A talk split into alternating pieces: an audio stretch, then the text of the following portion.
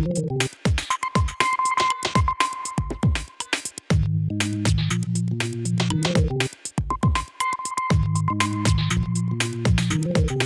sollten immer der Politik auf die Finger schauen und wir sollten auch den Behörden auf die Finger schauen. Das ist unser Job. Herzlich willkommen zum Klimafunk der Parents for Future München hier auf Lora München. Heute hier im Studio Roman Schaller und Ulrich Türk. Kämpfen fürs Klima mit der Stärke des Rechts lautet der Titel unserer heutigen Sendung. Worauf können sich die Hörerinnen freuen? Franziska Albrecht von Green Deagle Impact hat eingangs den Ton gesetzt. Die Mütter und Väter des Grundgesetzes haben vor 75 Jahren auf einer Insel im Chiemsee die Bundesrepublik Deutschland als demokratischen Rechtsstaat erträumt. In einem Rechtsstaat soll die Stärke des Rechts gelten und nicht das Recht des Stärkeren. Wir wollen heute herausfinden, wie die Stärke des Rechts im Kampf für das Klima schon heute eingesetzt wird und was darüber hinaus in Zukunft möglich sein könnte. Roman, wo starten wir unsere Entdeckungsreise in das Land der juristischen Möglichkeiten? Unser Ausgangspunkt ist Deutschlands bislang folgenreichste Klimaklage, von der uns Christoph Störmer berichtet. Christoph Störmer ist Referent Klimaschutz im Verkehr und Klimaklagen bei der Deutschen Umwelthilfe. Herr Störmer, das Bundesverfassungsgericht hat im Jahr 2021 einen folgenreichen Beschluss zum Klimaschutz gefasst. Was hat das Gericht da überhaupt beschlossen und weshalb bewertet die Deutsche Umwelthilfe das als historisch? Das Bundesverfassungsgericht hat in seinem Klimabeschluss in 2021 festgehalten, dass das Klimaschutzgesetz, das damalige Klimaschutzgesetz, mit den Grundrechten insofern unvereinbar war, als dass es keine Regelung über die Fortschreibung der nationalen Minderungsziele für den Zeitraum nach 2030 gab, weil das in dem damaligen Gesetz völlig offen gelassen wurde, in welchen Schritten die Treibhausgasemissionen in Deutschland reduziert werden sollen. Und ganz wichtig dabei ist, dass das Bundesverfassungsgericht das Gebot des intertemporalen Freiheitsschutzes etabliert hat. Intertemporaler Freiheitsschutz bedeutet, vereinfacht gesagt, dass die notwendigen Emissionsminderungslasten nicht einfach einseitig in die Zukunft geschoben werden dürfen, sondern dass im Großen und Ganzen klar sein muss, wann mit welchen Minderungslasten zu rechnen ist und dass auch jetzt schon damit angefangen werden muss, weil durch das Aufschieben von Emissionsminderungslasten in die Zukunft die Wahrscheinlichkeit höher wird, dass irgendwann umso härtere Grundrechtseingriffe folgen. Ich kann das auch an einem Beispiel ganz kurz festmachen. Und zwar, wenn wir uns die Emissionen im Straßenverkehr zum Beispiel anschauen, also wenn ich nicht mehr so schnell fahren darf auf der Autobahn, wie ich möchte, dann ist das ein Grundrechtseingriff, der aber da sind wir uns wahrscheinlich einig, ein sehr, sehr geringer Grundrechtseingriff ist. Wenn wir aber diese einfachen Maßnahmen nicht jetzt schon vornehmen und in die Zukunft verschieben, dann werden wir in Zukunft umso härtere Maßnahmen brauchen, die dann eben nicht mehr einfach bedeuten, man darf auf der Autobahn nicht mehr so schnell fahren, wie man möchte, sondern die eben dann zum Beispiel bedeuten können, man darf gar nicht mehr Auto fahren im schlimmsten Fall. Und das hat das Bundesverfassungsgericht gesagt, das geht nicht, dass wir diese, dieses Risiko einer CO2-Vollbremsung in Kauf nehmen in späteren Jahren, zulasten zukünftiger Generationen. Ohne Beschwerde kein Beschluss. Wie ist die Verfassungsbeschwerde zustande gekommen, die zum Klimabeschluss von 2021 geführt hat? Das ist eine ganz schöne Geschichte. Angefangen hat das bei uns, bei der Deutschen Umwelthilfe, alles mit einem Brief, den wir bekommen haben von einer damals elfjährigen Schülerin aus äh, München auch, Marlene. Und die hat sich mit einer dringenden Bitte an uns gewandt. Wir sollten sie doch bitte bei ihrem Vorhaben unterstützen, die Bundesregierung wegen ihrer klimapolitischen Versäumnisse zu verklagen. Und genau das haben wir dann auch so in Angriff genommen haben uns das angeschaut, zusammen mit unserem Anwalt ähm, Remo Klinger, auf welchen Wegen das möglich ist. Den Brief kann man übrigens ähm, auch im Original sozusagen nach wie vor auf unserer Website finden, bei der Deutschen Umwelthilfe. Wie hat die Bundesregierung auf den Klimabeschluss von 2021 reagiert? Zunächst, und ich glaube, das war so die eindrücklichste Reaktion, die man überall in den Medien lesen konnte, war die Reaktion positiv im Grunde von allen Seiten. Also fast jeder Politiker, fast jede Politikerin hat diesen Beschluss in Karlsruhe gelobt. Auch darunter PolitikerInnen, die jetzt wichtige Ministerposten in der Ampelkoalition einnehmen. Olaf Scholz hatte damals gesagt, im, im Wahlkampf war das ja schon auch, er hätte immer gesagt, dass Klimaschutz die wichtigste Aufgabe unserer Zeit sei. Und das ist natürlich insofern bezeichnend, als dass von diesen Versprechungen oder von diesen Lobhudeleien auf den Beschluss des Bundesverfassungsgerichts in der tatsächlichen Regierungspolitik nicht viel übergeblieben ist. Was ist danach passiert mit dem Klimaschutzgesetz? Das Bundesverfassungsgericht hat dem Gesetzgeber ja aufgetragen, das Klimaschutzgesetz zu verbessern. Das ist dann auch in Teilen passiert. Es gab danach sehr schnell einen Novellierungsprozess für ein neues Klimaschutzgesetz, was zur Folge hatte, dass erstens nationale Treibhausminderungsziele für den Zeitraum nachgelegt wurden und dass auch das Ambitionsniveau des Klimaschutzgesetzes bis 2030 leicht angehoben wurde. Was mir besonders wichtig ist zu erwähnen ist, dass auch das neue Klimaschutzgesetz, also das aktuelle Klimaschutzgesetz, nicht ansatzweise ausreicht in seinen Minderungszielen, dass Deutschland einen fairen Beitrag leistet, um 1,5 Grad global einzuhalten. Herr Störmer, der Verkehrsbereich reißt nach wie vor seine Sektorziele aus dem Klimaschutzgesetz. Und anstatt dem Verkehrsminister jetzt Dampf zu machen, sollen nun die verbindlichen Sektorziele aufgeweicht werden. Das stellt ja in meinen Augen eine politische Bankrotterklärung dar. Wie geht die deutsche Umwelthilfe gegen dieses Ansinnen vor? Ja, das ist eine politische Bankrotterklärung. Also es gäbe sicherlich Teile des Klimaschutzgesetzes, die man verbessern kann, die man sogar verbessern muss. Aber das, was momentan mit dem Klimaschutzgesetz passiert, ist eben genau das Gegenteil. Dass durch die faktische Entkernung und die faktische Abschaffung der Sektorziele, also klarer Verbindlichkeiten für einzelne MinisterInnen, zugunsten von einer sogenannten mehrjährigen Gesamtrechnung eben Verantwortlichkeit verschleiert wird. Und da gehen wir auf allen Ebenen gegen vor. Also da gehen wir auf der einen Seite politisch gegen vor, indem wir Gespräche führen mit ParlamentarierInnen, mit dem Ministerium, auch zusammen mit anderen Umweltverbänden, zusammen mit der gesamten Klimabewegung. Aber wir gehen juristisch schon konkret dagegen vor, dass der Bundesverkehrsminister keine ausreichenden Klimaschutzsofortprogramme vorgelegt hat. Wir haben jetzt ähm, Ende November diese Woche am OVG Berlin-Brandenburg im Oberverwaltungsgericht der Prozess verhandelt gegen das Bundesministerium für Verkehr und auch gegen das Bundesministerium für Bauen und Wohnen für das Sofortprogramm des Gebäudesektors. Das heißt, hier sind wir auf der Verwaltungsebene über Verwaltungsgerichtsbarkeit schon daran, das Verkehrsministerium zu verpflichten, hier das Klimaschutzgesetz einzuhalten. Hier geht es um die Einhaltung des Klimaschutzgesetzes. Gesehen vom Klimaschutzgesetz. Der Klimabeschluss des Bundesverfassungsgerichtes von 2021 hat neue Klimaklagen möglich gemacht. Bitte nennen Sie unseren HörerInnen einige Beispiele. Das sind zum einen die Klimaklagen gegen die Untätigkeit der Bundesregierung, also gegen die Bundesregierung, die ihre eigenen Gesetze nicht einhält. Das sind die von mir genannten Klagen am Oberverwaltungsgericht Berlin-Brandenburg. Davon haben wir fünf, die sich berufen auf Paragraph 8 und Paragraph 9 Klimaschutzgesetz. Also einmal bezüglich der Klimaschutzprogramme und einmal bezüglich der Klimaschutzsofortprogramme. Also was passieren muss, wenn Sektoren ihre Klimaverpflichtungen aus dem Gesetz reißen. Und dann haben wir noch unterschiedliche weitere Klagen laufen, die auch konkret sich beziehen auf das Gebot der intertemporalen Freiheitssicherung des Bundesverfassungsgerichtes zum Beispiel. Und die aktuellste und sicherlich auch für die HörerInnen interessanteste ist unsere neue Verfassungsbeschwerde gegen das Klimaschutzprogramm 2023, was von der Bundesregierung Anfang Oktober beschlossen wurde. Da haben wir relativ schnell gesehen und nicht nur wir, sondern auch zum Beispiel der Expertenrat für Klimafragen der Bundesregierung, dass dieses Programm nicht ausreicht, um die Klimaziele einzuhalten und deswegen aus unserer Sicht verfassungswidrig ist. Also das Klimaschutzprogramm ist derart vage, unbestimmt, dass es keinen ausreichenden Minderungspfad gibt, keine ausreichende Orientierung und auch keinen Minderungsdruck. Herr Störmer, der Staat ist nicht der einzige Akteur im Klimaschutz. Nach meinen Recherchen klagt die Deutsche Umwelthilfe auch gegen große deutsche Konzerne. Was können Sie unseren Hörerinnen von diesen Klagen berichten? Unsere Unternehmensklagen sind die dritte Ebene, auf der wir juristisch aktiv sind für den Klimaschutz. Neben den Verwaltungsgerichtsklagen, die ich eingangs erwähnte, und den Verfassungsbeschwerden klagen wir momentan eben auch gegen drei Unternehmen, und zwar Mercedes-Benz, BMW und gegen Wintershaldea weil wir bemängeln, dass die Unternehmensentscheidungen und die Unternehmensstrategien dieser Unternehmen nicht grundrechtskonform sind. Das bedeutet konkret, dass BMW und Mercedes zum Beispiel nach wie vor kein konkretes Ausstiegsdatum für Pkw mit Verbrennungsmotor festgelegt haben und dass dadurch die Gefahr von Grundrechtseingriffen in späteren Jahren umso wahrscheinlicher wird. Unternehmen wie BMW und Mercedes sind über ihre Unternehmenstätigkeit verantwortlich für riesige Mengen CO2-Emissionen.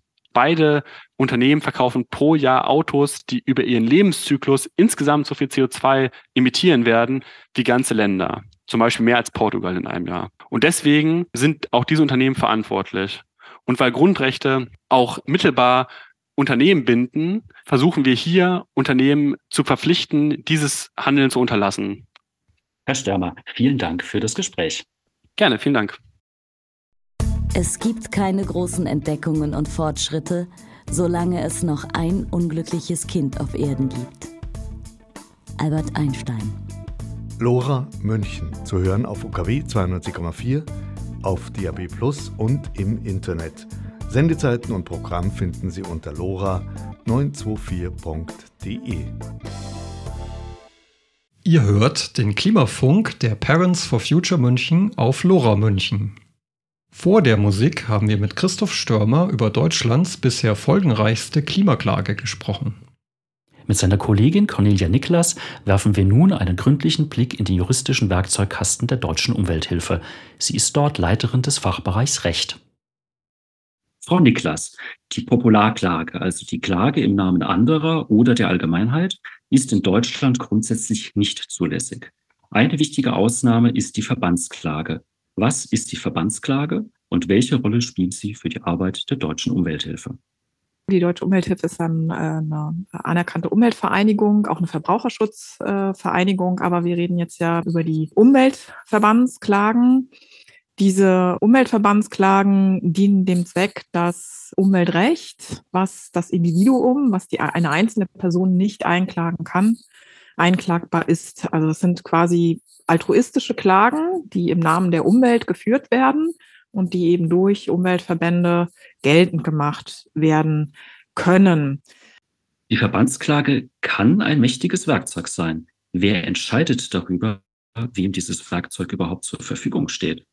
Ja, in Deutschland ist es so, dass wir das sogenannte Umweltrechtsbehelfsgesetz haben. Das Umweltrechtsbehelfsgesetz ist die Gerichtsordnung für die Umweltverbandsklage. Das heißt, es gibt ja für allgemeine verwaltungsrechtliche Klagen, die Sie oder ich Individuen führen können, die Verwaltungsgerichtsordnung, die den Gerichtszugang an die Verwaltungsgerichte regelt. Für die Umweltverbände ist das das Umweltrechtsbehelfsgesetz, das den Zugang regelt. Die Umweltverbandsklage ist an verschiedene Voraussetzungen geknüpft. Zunächst mal muss der Umweltverband, der klagen möchte, anerkannt sein als klageberechtigte Vereinigung. Diese Anerkennung, die übernimmt das Umweltbundesamt. Da gibt es eine eigene sogenannte Anerkennungsstelle, die die Voraussetzungen prüft nach Umweltrechtsbehelfsgesetz. Also die Vereinigung muss satzungsmäßig eben im Schwerpunkt Ziele des Umweltschutzes fördern. Sie muss drei Jahre bestehen und sie muss auch zur sachgerechten Aufgabenerfüllung in der Lage sein. Also sie muss quasi imstande sein, klagen zu können. Und wenn diese Anerkennung erfolgt ist durch das Umweltbundesamt, dann haben die Umweltverbände grundsätzlich die Möglichkeit zu klagen im Namen der Umwelt beziehungsweise der Gegenstände, die beklagbar sind. Was wäre aus Sicht der deutschen Umwelthilfe wünschenswert in Sachen Verbesserung des Gerichtszugangs? Wir haben im Moment mit dem Umweltrechtsbehelfsgesetz eine Reihe von Klagegegenständen aufgelistet, die allerdings eine Reihe von Fragen offen lässt und bestimmte Klageverfahren nicht ermöglichen. Wenn das Umweltrechtsbehelfsgesetz novelliert wird vom Gesetzgeber, dann gibt es ja ein Gesetzgebungsverfahren, in dem wir auch beteiligt werden. Wir haben in diesem Verfahren auch immer wieder geltend gemacht, dass wir die Reichweite des Umweltrechtsbehelfsgesetzes für nicht ausreichend halten, dass also der Zugang erweitert werden müsste. Das ergibt sich aus der Aarhus-Konvention und aus den im Europarecht dazu umgesetzten Regelungen. Der Europäische Gerichtshof hat uns in einigen Punkten auch schon recht gegeben, aber was der deutsche Gesetzgeber macht, ist, dass er immer nur häppchenweise den äh, Anwendungsbereich des Gesetzes erweitert. Wir halten das ähm, für die falsche Taktik, äh, die sogenannte Salami-Taktik, in der da vorgegangen wird. Was wir für erforderlich halten, ist eine Generalklausel, dass eben der weite Anwendungsbereich, den die Aarhus-Konvention auch vorsieht, für Klagemöglichkeit in Umweltangelegenheiten, dass das auch im nationalen Recht durch eine Generalklausel festgelegt wird oder eröffnet wird. Und das wird auch eine viel einfachere Handhabung ermöglichen. Da es jetzt in naher Zukunft eine Novellierung des Umweltrechtsbehelfsgesetzes geben wird, werden wir das natürlich auch in die Diskussion einbringen, also diese Forderung. Niklas, großzügige Klagemöglichkeiten für NGOs stoßen nicht immer nur auf Gegenliebe. Wie positionieren sich die im Bundestag vertretenen Parteien zur Verbesserung des Gerichtszugangs für NGOs? Nun ja, sehr unterschiedlich, kann man zusammenfassend sagen.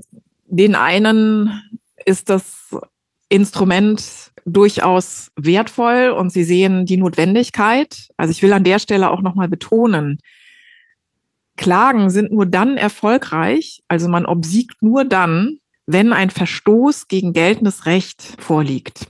Umweltverbandsklagen sind überproportional erfolgreich. Das heißt, natürlich klagen wir in den Fällen, in denen aus unserer Sicht eine offensichtliche Rechtswidrigkeit behördlichen Handelns oder Unterlassens vorliegt.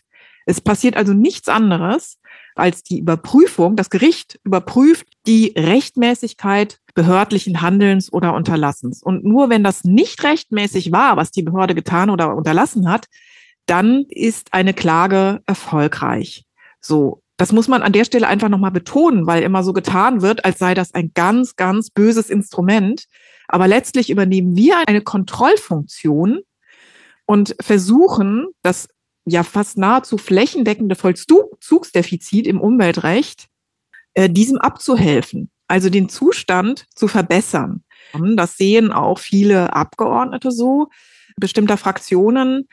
Auf der anderen Seite gibt es aber natürlich erhebliche wirtschaftliche Interessen, die dieses Instrument eher fragwürdig finden, beziehungsweise Gerichte nicht den richtigen Ort finden. Und je größer die wirtschaftlichen Interessen sind, die auf der Gegenseite eben bestehen, beziehungsweise denen wir auf die Füße treten, äh, desto größer ist natürlich auch der Gegenwind. So, und damit muss man leben. Ich finde die Argumente nicht tragfähig, weil äh, empirische Untersuchungen zeigen, dass Umweltverbandsklagen selber nur einen minimalen Anteil der verwaltungsgerichtlichen Klagen ausmachen, aber sie sind eben überproportional erfolgreich. Welche Versuche gab und gibt es, die erfolgreiche juristische Arbeit der deutschen Umwelthilfe zu behindern? Ja, die sind zahlreich, die Versuche. Also das reicht von Beschwerden an das Umweltbundesamt ähm, und das Bundesamt für Justiz, unsere Anerkennung abzuerkennen mit irgendwelchen fadenscheinigen Argumenten bis hin zu persönlichen Bedrohungen einzelner Geschäftsführungsmitglieder. Ähm, es gibt natürlich massive Anfeindungen über Social-Media-Kanäle. Wir führen gerade ein Klageverfahren gegen Meta weil wir so viele Strafverfahren und auch Beschwerden dort eingereicht haben, um bestimmte Hasskommentare, Hassgruppen zu unterbinden, aber es nicht getan wird. Also der Gegenwind ist schon teilweise massiv. Auf der anderen Seite muss man sagen, wir haben natürlich auch ganz viel Zuspruch bekommen. Ganz viele Menschen, denen wir einen Riesengefallen mit unserer Arbeit tun, weil sie eben genau dieselben Sorgen umtreibt wie uns. Ja, also es gibt beides ne? sowohl den Widerstand und die, den Hass als auch eben die positiven Rückmeldungen. Eine utopische Frage zum Schluss. Wie wäre es, wenn die Atmosphäre oder der Planet selbst eigene Rechte hätten und die deutsche Umwelthilfe in ihrem Namen klagen könnte? Also das wäre äh, utopisch schön.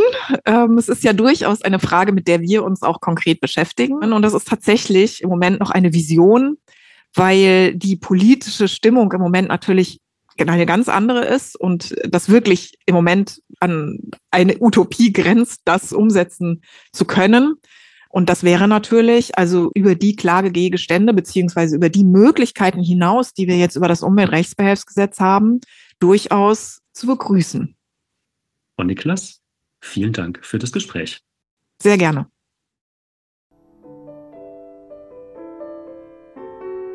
Unterstützen Sie Lora München, Ihr freies Radio auf der 92.4 durch ein Hörerabo.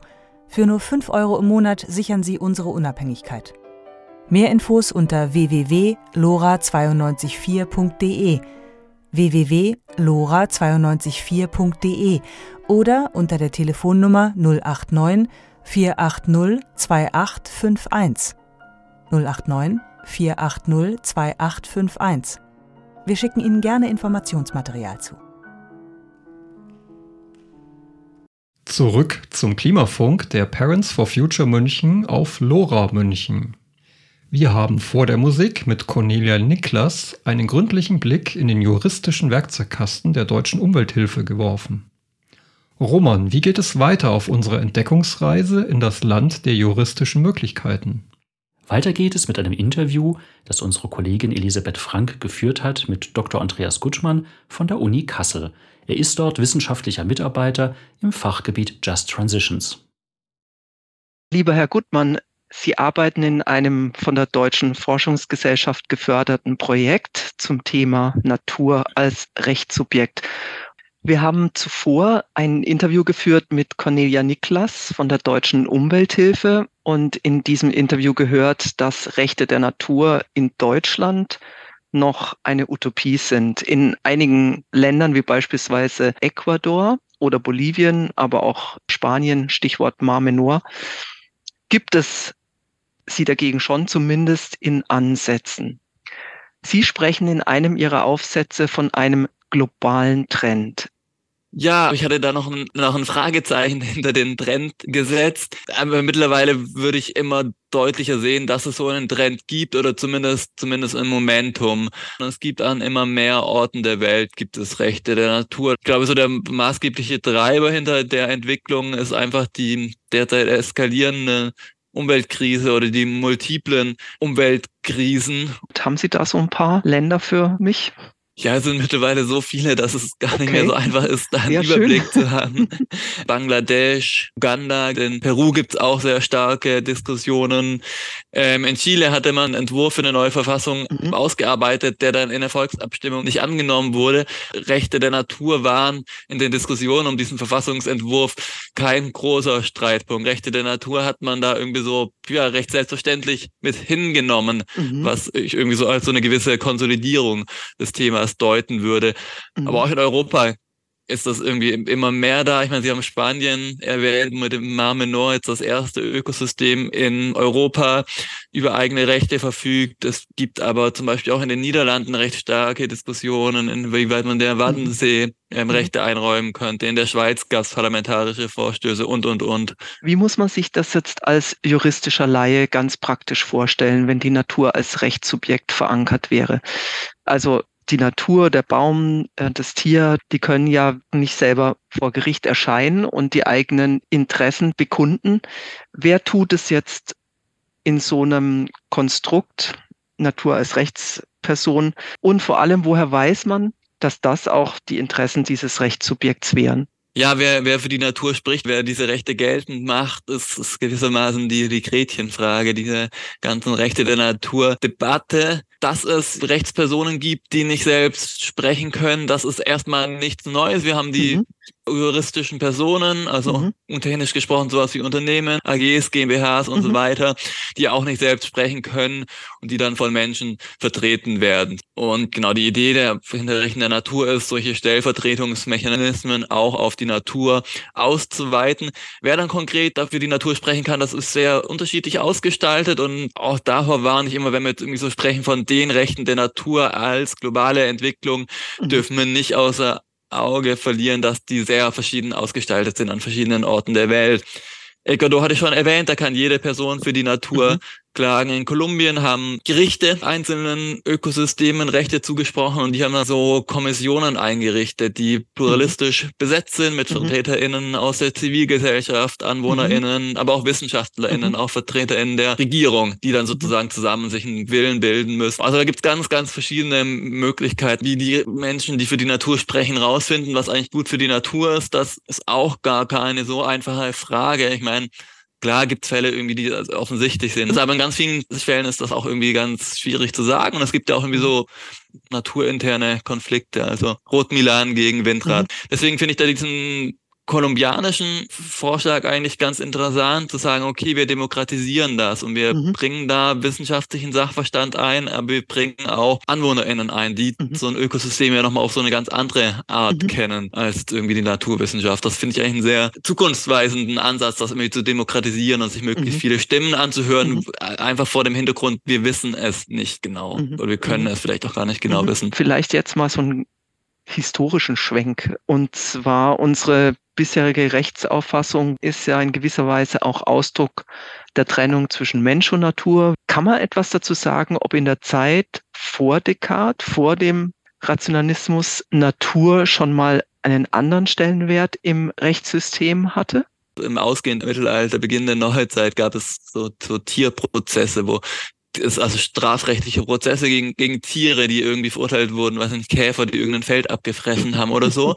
Was daran interessant ist, war das irgendwie gegen die Tiere gerichtet, so ein, so ein repressives Instrument. Gleichzeitig hat man die Tiere aber schon als Verfahrensbeteiligte ernst genommen und hat denen auch so prozessuale Rechte eingeräumt. Also sie durften sich durch einen mhm. Anwalt vertreten lassen oder gab es irgendwie so ein Urteil, das waren Mäuse, dazu verurteilt, so ein Feld zu verlassen. Mhm. Aber dann wurde in dem Urteil den Mäusen auch so Recht auf freies Geleit eingeräumt und es wurde besondere Rücksicht auf trächtige äh, Tiere dann gelegt. Also dann, man sieht da, man hat die Tiere oder die Natur schon ernst genommen auch im Recht und denen auch Schutz zugesprochen, auch wenn man sich natürlich mhm. gegen sie gerichtet hat. Dass wir Natur in unserem jetzigen Rechtssystem eben als Rechtsobjekt und nicht als Subjekt betrachten, hängt ja eben auch zusammen mit dem Anthropozän in dem wir uns befinden und bei dem sich verkürzt gesprochen ja alles um den Menschen dreht.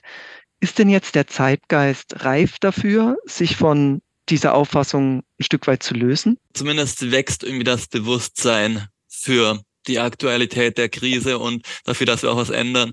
Es gibt auch, gerade auch in Deutschland, verschiedene Initiativen, die sich ganz konkret für Rechte der Natur einsetzen und die sagen häufig auch ganz ausdrücklich, dass sie ein anthropozentrisches Rechtssystem überwinden wollen. Das Interesse an dem Thema ist sehr stark gewachsen. Das merken auch wir in unserem Forschungsprojekt, dass wir immer mehr, mehr Anfragen kriegen. Trotzdem ist es noch nicht so groß im, im Mainstream angekommen. Man muss natürlich schon auch glaube ich, sich soweit ehrlich machen und sagen, ja, es gibt auch viele AkteurInnen, die kein Interesse an, hm. am verstärkten Umweltschutz haben und die sich natürlich dann auch, auch gegen, jetzt nicht nur gegen Rechte der Natur, sondern gegen jede Ausweitung von umweltschützenden Vorschriften richten. Es mhm. gibt AkteurInnen, die an der ökologischen Transformation interessiert sind und welche eben nicht, die jetzt eben aus der, in der jetzigen Situation auch, auch Vorteile haben. Und, und diesen mhm. Konflikt gibt's und dem, den muss auch irgendwie geführt werden. Mhm. Vielen Dank, Herr Gutmann.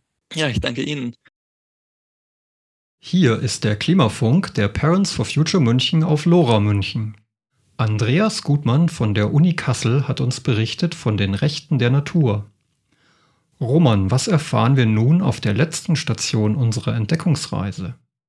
Mit Franziska Albrecht ziehen wir aus dem Gehörten Schlüsse für den Kampf fürs Klima mit der Stärke des Rechts. Franziska Albrecht war ganz kurz am Anfang der Sendung schon zu hören.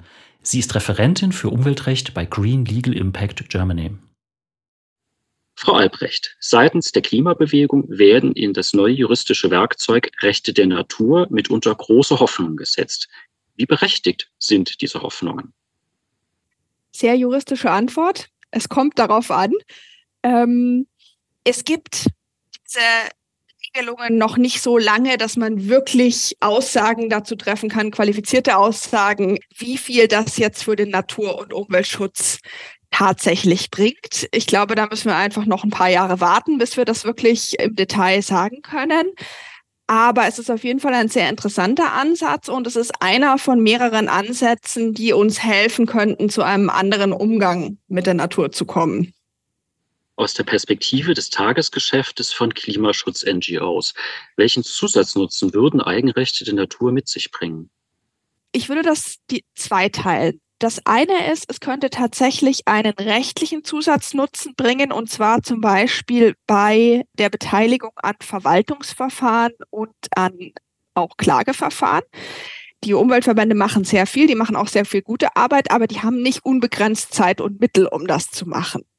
Wenn es aber so wäre, dass das Biotop selbst Rechte hätte, zum Beispiel das Recht auf Existenz oder auch wenn die dort lebende Population von, sagen wir mal, Gelbbauchunken dieses Recht auf Existenz hätte, dann könnten die theoretisch klagen. Es darf man sich jetzt natürlich nicht so vorstellen, dass die Gelbbauchunken alle selber ins Gericht marschieren, aber es könnte eine Vertretungskonstellation geben und das würde einen zusätzlichen Zugang zu Gericht bringen und der zweite Aspekt, das ist jetzt weniger ein juristischer und mehr ein grundsätzlicher, philosophischer vielleicht auch. Wenn wir der Natur eigene Rechte geben, dann ändern wir dadurch automatisch etwas an unserer Einstellung und unserem Verhältnis zur Natur.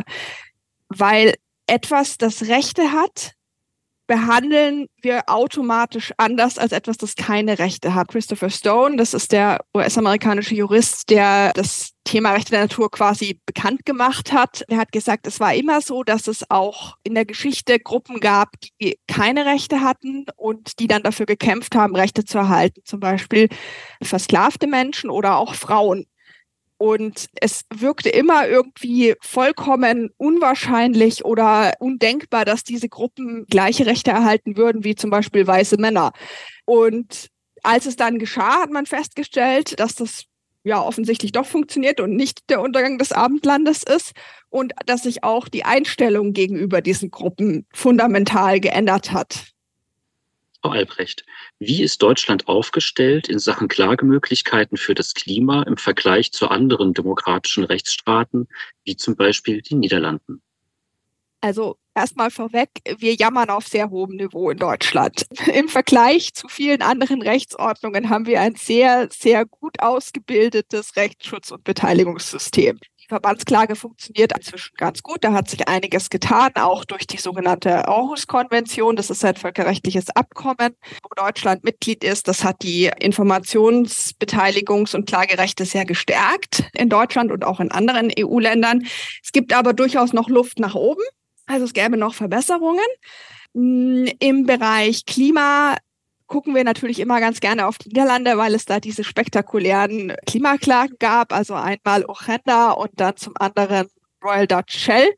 Wenn wir gerade auf die Niederlande gucken, müssen wir allerdings auch darauf gucken, dass es zwar diese Klageverfahren gab, die auch positiv ausgegangen sind für die KlägerInnen, dass das aber noch nicht zwangsläufig heißt, dass dann die Urteile auch umgesetzt werden. In Deutschland sehe ich im Moment tatsächlich eher als Problem, dass es Bestrebungen gibt, die vorhandenen Rechte einzuschränken.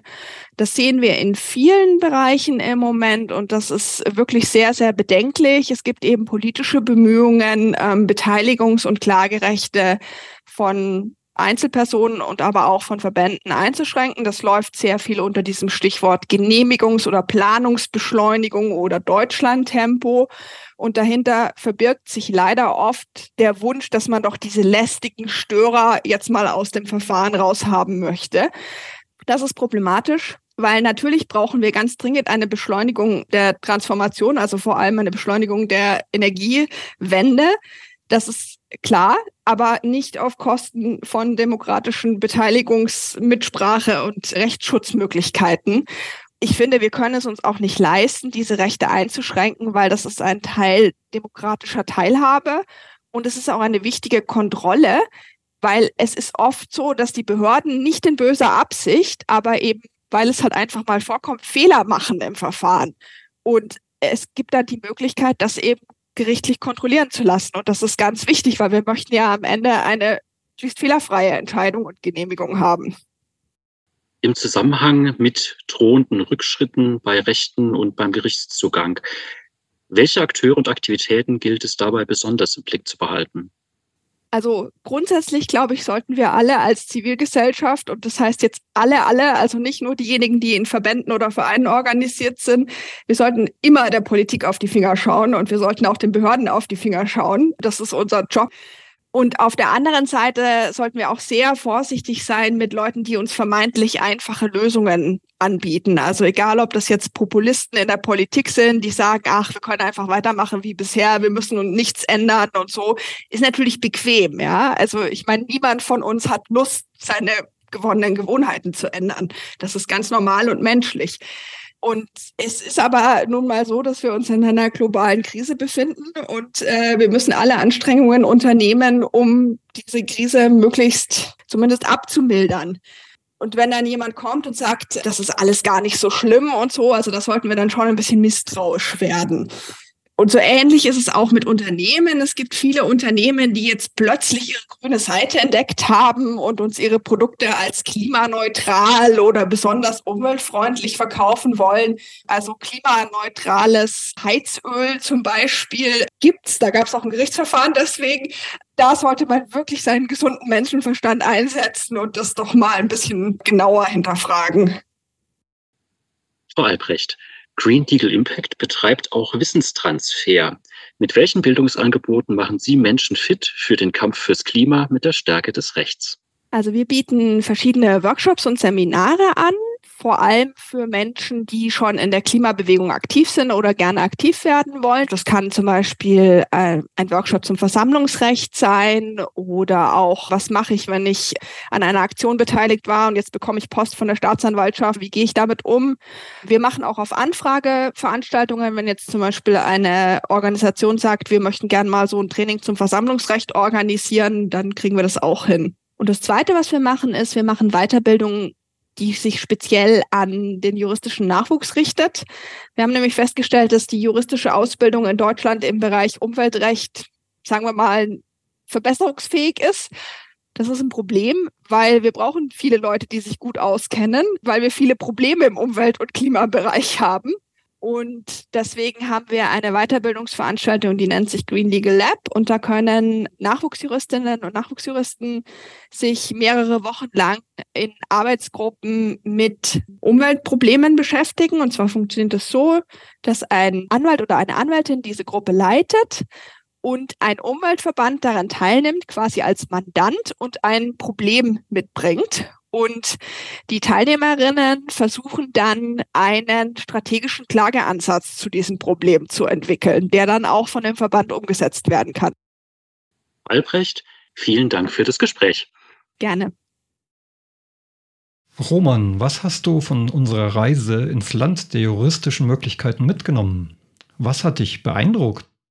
Ja, Uli, sehr beeindruckt haben mich unsere Interviewpartnerinnen mit ihrem Engagement und noch mehr mit ihrem großen Vertrauen in die Rechtsstaatlichkeit hierzulande. Mir ist klar geworden, dass die Möglichkeit, Konflikte geordnet und fair vor Gericht auszutragen, eine große zivilisatorische Errungenschaft darstellt. Das ist nicht selbstverständlich. Mit Blick auf die politische Großwetterlage sollte die Klimabewegung meiner Meinung nach sich mit aller Kraft schützend vor Demokratie und Rechtsstaatlichkeit stellen. Wenn unsere Hörerinnen neugierig auf das Thema geworden sind, wo können sie ihre eigene Reise starten? Ein guter Startpunkt ist unsere Redaktionsseite lora924.de slash p4f. Dort haben wir weiterführende Informationen und einen Buchtipp zusammengestellt. Außerdem findet ihr alle Folgen des Klimafunks auf unserer Redaktionsseite zum Nachhören. Auf Spotify sind wir jetzt auch vertreten. Einfach nach Klimafunk suchen. Lora München auf der 92.4. Klare Sprache, klare Infos, klare Sache.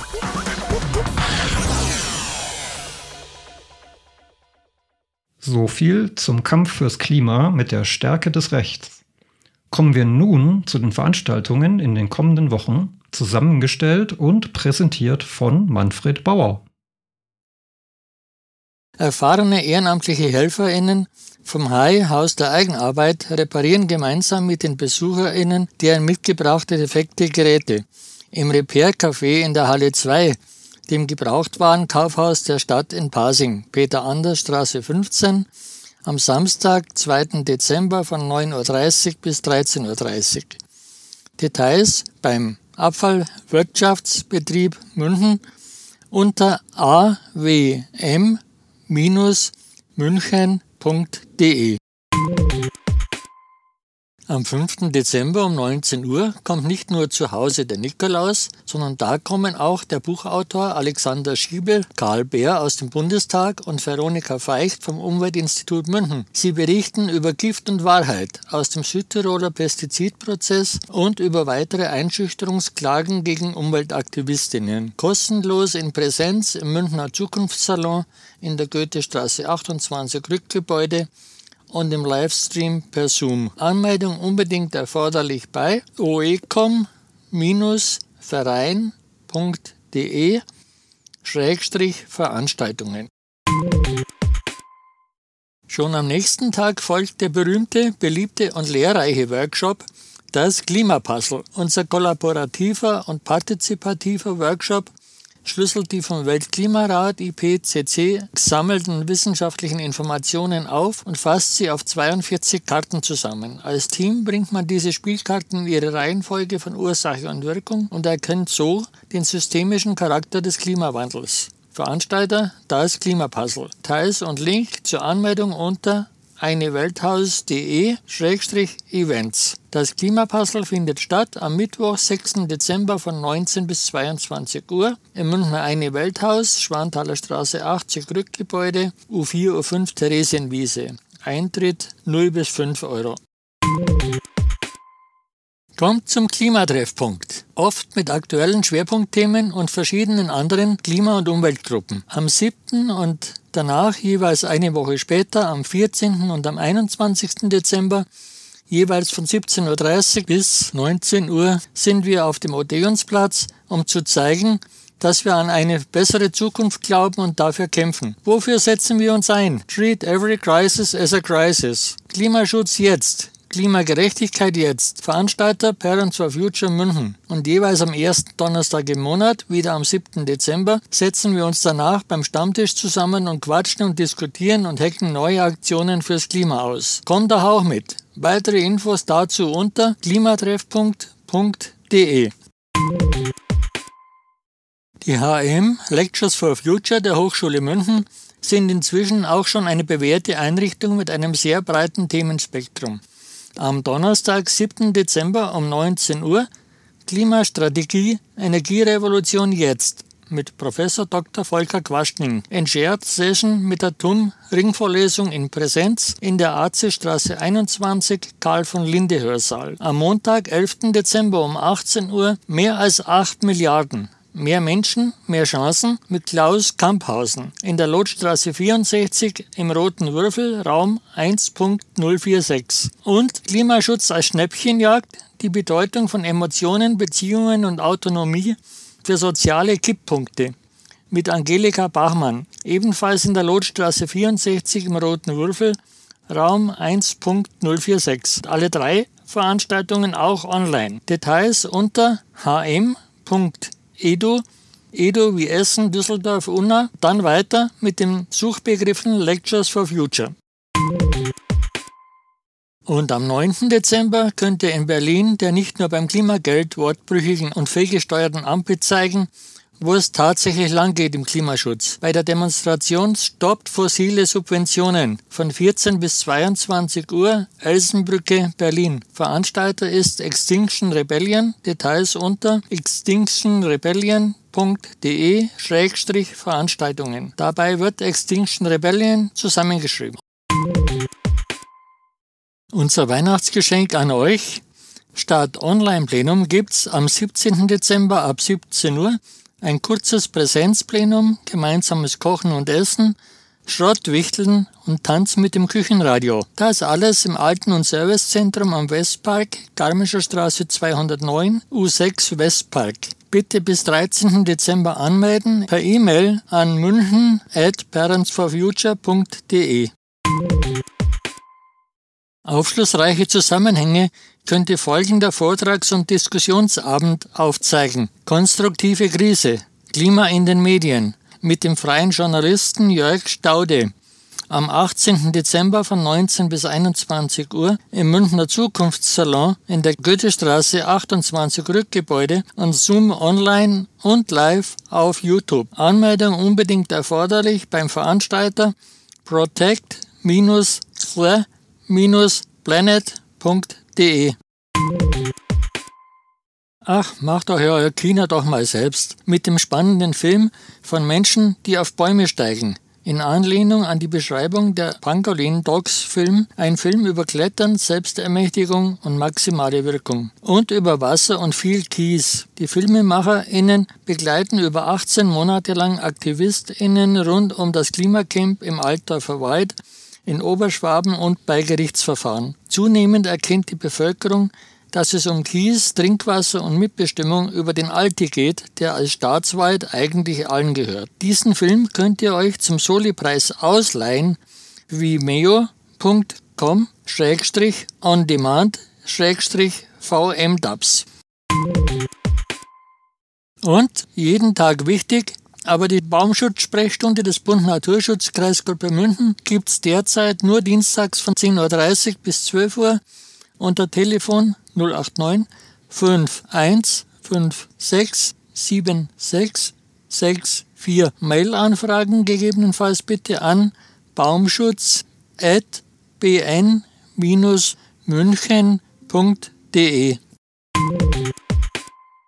Diese und ganz viele weitere spannende Events und Aktionen findet ihr auf folgende Webseite parentsforfuture.de-münchen. Oben rechts unter dem Link Veranstaltungen mit Klimabezug. Das war's für heute mit dem Klimafunk der Parents for Future München.